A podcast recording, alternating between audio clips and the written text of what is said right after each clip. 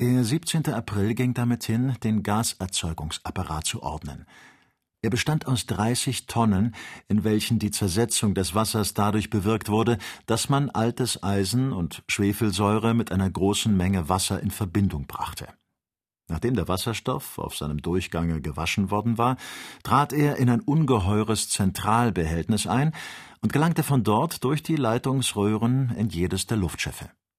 Auf diese Weise wurden beide Ballons mit einer genau bestimmten Menge Gas angefüllt. Diese Operation begann in der folgenden Nacht gegen drei Uhr morgens, und sie nahm beinahe acht Stunden in Anspruch. Am folgenden Morgen schwebte das Luftschiff, mit seinem Netz bedeckt, anmutig über der durch eine große Zahl von Erdsäcken zurückgehaltenen Gondel. Der Aufblähungsapparat wurde mit äußerster Sorgfalt in Tätigkeit gesetzt und die von dem Luftschiff ausgehenden Röhren genau an dem zylindrischen Kasten befestigt. Anker, Stricke, Instrumente, Reisedecken, Zelte, Lebensmittel und Waffen mussten den ihnen angewiesenen Platz in der Gondel einnehmen. Der Wasservorrat wurde aus Sansibar herbeigeschafft und die 200 Pfund Ballast in 50 Säcke verteilt, im unteren Raum der Gondel, jedoch so, dass man sie leicht erreichen konnte, aufgestaut. Diese Vorbereitungen hatten gegen fünf Uhr abends ihr Ende erreicht. Posten hielten fortwährend um die Insel herum Wache, und die Boote des Resolute durchfurchten den Kanal nach allen Seiten. Die Neger fuhren indessen fort, ihren Zorn durch Geschrei, Grimassen und wunderliche Körperverdrehungen an den Tag zu legen. Zauberer eilten unter den gereizten Gruppen hin und her, ihre Wut zu hellen Flammen anschürend, und einige Fanatiker versuchten, die Insel schwimmend zu erreichen, wurden jedoch zurückgeworfen. Alsdann begannen die Zaubersprüche und Beschwörungsformeln, aber trotz ihrer Zeremonien blieb der Himmel klar. Die Neger ergingen sich nun in rasenden Orgien, indem sie sich an Tembo, einem dem Kokosnussbaum extrahierten Likör, und an einem außerordentlich zu Kopfe steigenden Bier, Tokwa genannt, berauschten. Ihre Gesänge ohne eigentliche Melodie, aber in sehr genauem Takt vorgetragen, folgten einander bis tief in die Nacht hinein. Gegen sechs Uhr abends vereinigte ein letztes Mal die Reisenden am Tische des Kommandanten und seiner Offiziere. Kennedy, den niemand mehr befragte, flüsterte ganz leise unverständliche Worte vor sich hin. Er ließ den Dr. Ferguson nicht aus den Augen. Bei dieser Mahlzeit ging es übrigens recht traurig her. Das Herannahen des erhabenen Augenblicks flößte allen quälende Erwägungen und beunruhigende Gedanken ein. Was behielt das Geschick den kühnen Reisenden noch vor? Würden sie sich je inmitten ihrer Freunde am häuslichen Herde wiederfinden? Wenn die Beförderungsmittel sie im Stiche ließen, was sollte unter den wilden Völkerstämmen in jenen unerforschten Gegenden, vielleicht tief in unermesslichen Wüsten, aus ihnen werden? Diese bis dahin nur zeitweilig auftretenden Gedanken, die man immer bald wieder zurückgedrängt hatte, ließen sich jetzt aus der so heiß erregten Fantasie nicht mehr verscheuchen. Dr. Ferguson, immer kühl und ruhig, sprach von diesem und jenem, aber er versuchte vergebens, die Traurigkeit, welche sich aller bemächtigt hatte, zu zerstreuen. Da man ein feindliches Auftreten gegen die Person des Doktors und seiner Begleiter besorgte, schliefen sie alle drei an Bord des Resolute. Um sechs Uhr morgens aber verließen sie ihre Kajüte und begaben sich nach der Insel Kumbeni. Der Ballon wiegte sich leicht im Hauch des Ostwindes. Die Erdsäcke, welche ihn hielten, waren durch zwanzig Matrosen ersetzt worden. Der Kommandant Pennett und seine Offiziere wohnten dieser feierlichen Abfahrt bei. In diesem Augenblick ging Kennedy plötzlich auf den Doktor zu, fasste ihn bei der Hand und sagte Es ist also entschieden, Samuel, dass du abfährst? Ganz entschieden, mein lieber Dick. Ich habe doch alles, was in meinen Kräften stand, getan, um diese Reise zu hindern. Das bezeuge ich dir. Dann kann ich mein Gewissen in Bezug auf diesen Punkte beruhigen und ich begleite dich. Ich habe mich darauf verlassen, antwortete der Doktor und man konnte in seinen Gesichtszügen eine gewisse Rührung lesen. Der Augenblick des Abschieds kam heran. Der Kommandant und seine Offiziere umarmten tief bewegt ihre unerschrockenen Freunde, ohne den würdigen, stolzen, hocherfreuten Joe auszuschließen, und jeder der Anwesenden wollte dem Doktor noch seinerseits kräftig die Hand drücken. Um neun Uhr nahmen die drei Reisegefährten in der Gondel Platz. Der Doktor zündete sein Knallgasgebläse an und belebte die Flamme, um eine rasche Hitze hervorzubringen, worauf der Ballon, welcher sich auf der Erde in vollkommenem Gleichgewicht gehalten hatte, nach Verlauf einiger Minuten anfing, sich zu heben. Die Matrosen mussten etwas von den ihn zurückhaltenden Stricken ablassen, und die Gondel erhob sich um etwa zwanzig Fuß.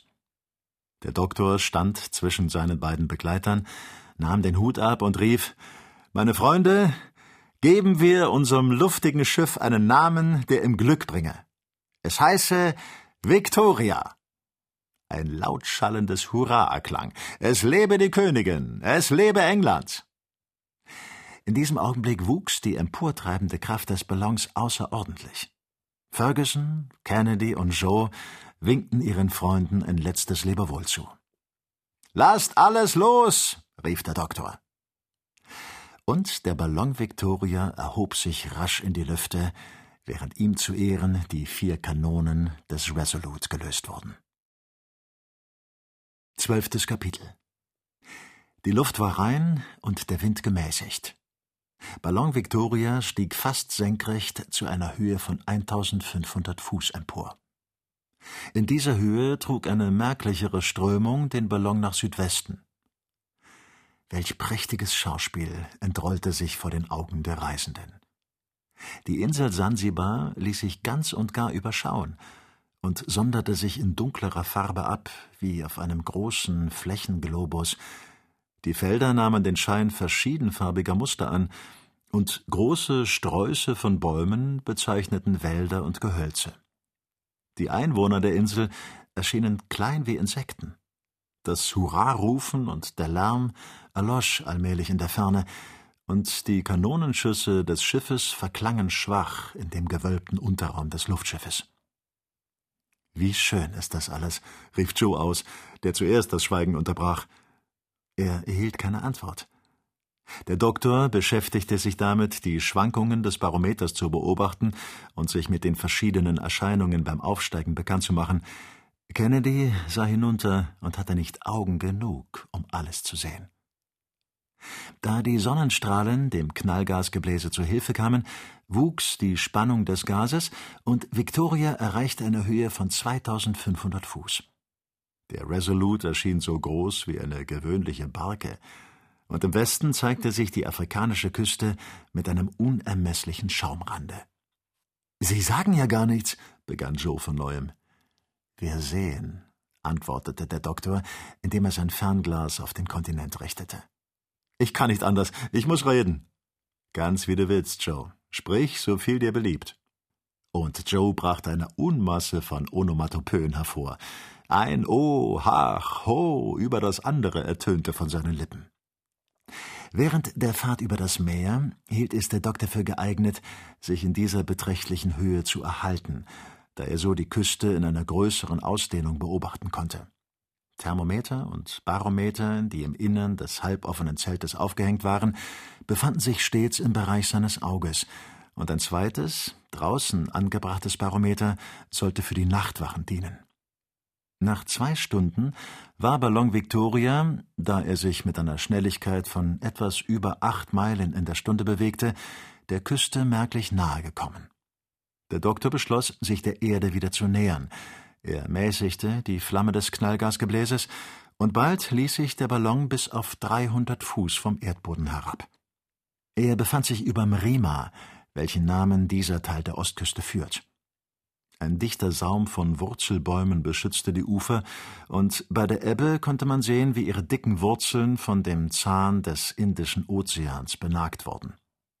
Die Dünen, welche ehemals die Küstenlinie gebildet hatten, hoben sich am Horizonte ab, und die Spitze des Nguru-Berges ragte im Nordwesten empor. Victoria flog an einem Dorfe vorüber, das der Doktor auf seiner Karte als Kaole erkannte.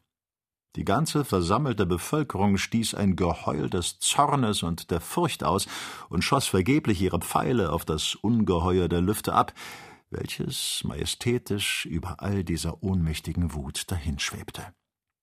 Der Wind stand nach Süden, aber der Doktor beunruhigte sich deshalb nicht, da ihm hierdurch gestattet wurde, die von den Kapitänen Burton und Speake eingeschlagene Reiseroute zu verfolgen.